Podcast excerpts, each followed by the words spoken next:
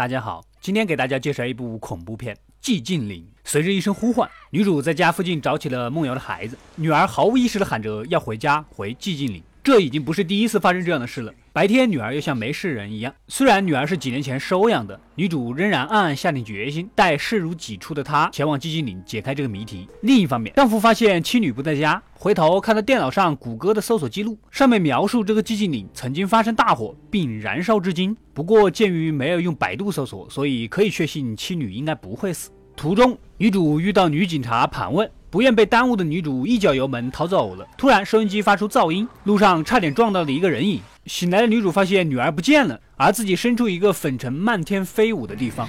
北京欢迎你，为你开天辟地，流动中的美丽充满着朝气。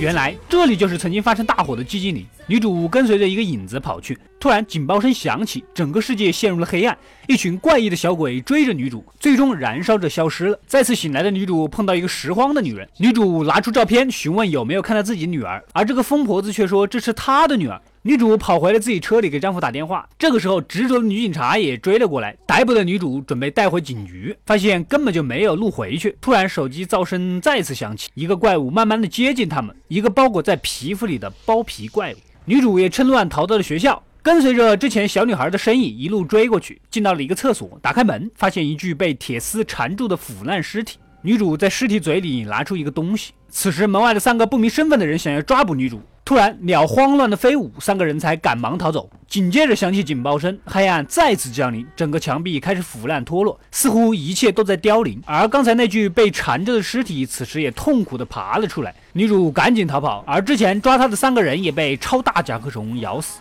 另一方面，丈夫为了找妻子女儿，也想方设法的来到了寂静岭。正好前方警察发现了女主的汽车，警官带着丈夫在这个荒废的小镇找女主。江南皮革厂倒闭了，王八蛋老板黄鹤吃喝嫖赌欠下了三点五个亿，带着他的小姨子跑了。黄鹤王八蛋。你不是人，我们。而在女主这里，女主见到了一个和姚明一样高的刽子手，吓得夺路而逃。丈夫也在这里找她，可似乎两人身处在不同的世界，一个是现实世界，一个是黑暗世界。女主有些绝望。此时，女警察出现，拉着女主躲到了一个房间里。刽子手正要闯进来的关键时刻，犹如时光倒流一般，一切又恢复到了正常。女主根据刚才从嘴里得到的线索，来到一个废弃的饭店，又见到了疯婆子和一个幸存者，言语中似乎还有更多的人活着。女警察在幺幺幺号信。箱当你发现一封信，划开挡住的图画，大家一起进入了隐藏的幺幺幺号房间。这里似乎不仅仅是一个房间。更像是一个举办仪式的大堂。女主再次看到小女孩的身影，跟自己女儿长得一模一样。她的名字叫做阿雷莎。突然，女幸存者告诉两人，黑暗马上就要来了，并带着两人来到了教堂。而女幸存者躲闪不及，被刽子手残忍的杀死。女主在教堂里遇到了邪教性质的女教主。女主坚持找自己的女儿。女教主抱着看热闹不怕事大的心态，将两人送到了医院。这里就是他们所谓的邪恶的入口。在还给她项链的时候，教主看到了女儿的照片，跟阿雷莎。一模一样，又想将女主杀死。女警察掩护了女主去到了地下，而自己却被教主几个人打倒在地。女主来到恐怖的恶灵领地，顺着地图寻找着第幺五幺号房间，可路上却被一群无脸的女护士挡住。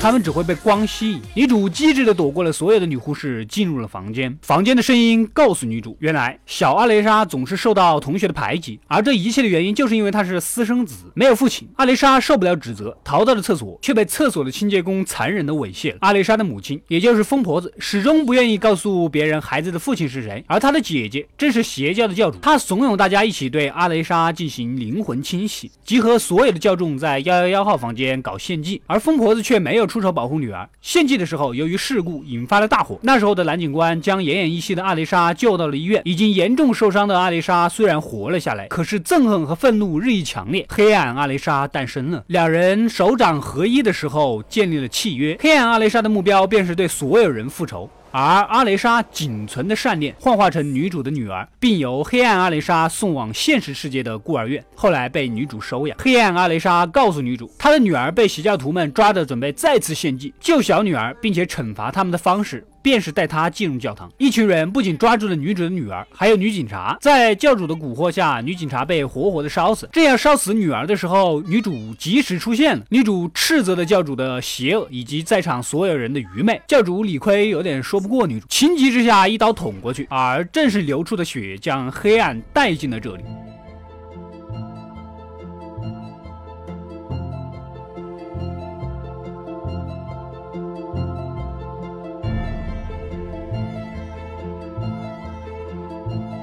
成年的阿丽莎躺在病床上，从地底飞了起来。